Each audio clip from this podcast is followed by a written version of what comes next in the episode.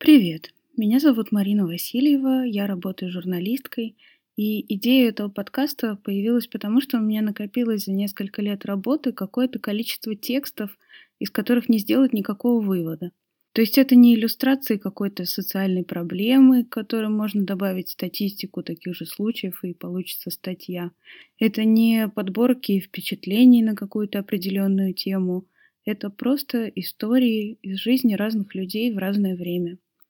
И у них между собой мало общего, но все они интересные в первую очередь потому, что они честные. Это дневниковые записи, это письма и даже одно послание потомкам в капсуле времени. Когда я сама слышу или читаю такие тексты, меня всегда поражает то, насколько люди разные, как они по-разному думают, чувствуют, интерпретируют события и при всем, что у нас, у людей есть общего, мы настолько по-разному умудряемся жить, приходить к разным выводам, изобретать какие-то удивительные свои защитные механизмы. И для меня это все как какой-то разноцветный калейдоскоп, в котором нет никакого особого смысла, потому что это просто жизнь. Иногда какой-то вывод сделать все-таки можно, или можно придумать мораль, а иногда вообще никакая мораль не подходит.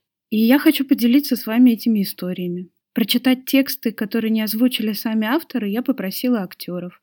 А перед началом я буду рассказывать, что это за история, кому она принадлежит и как она ко мне попала.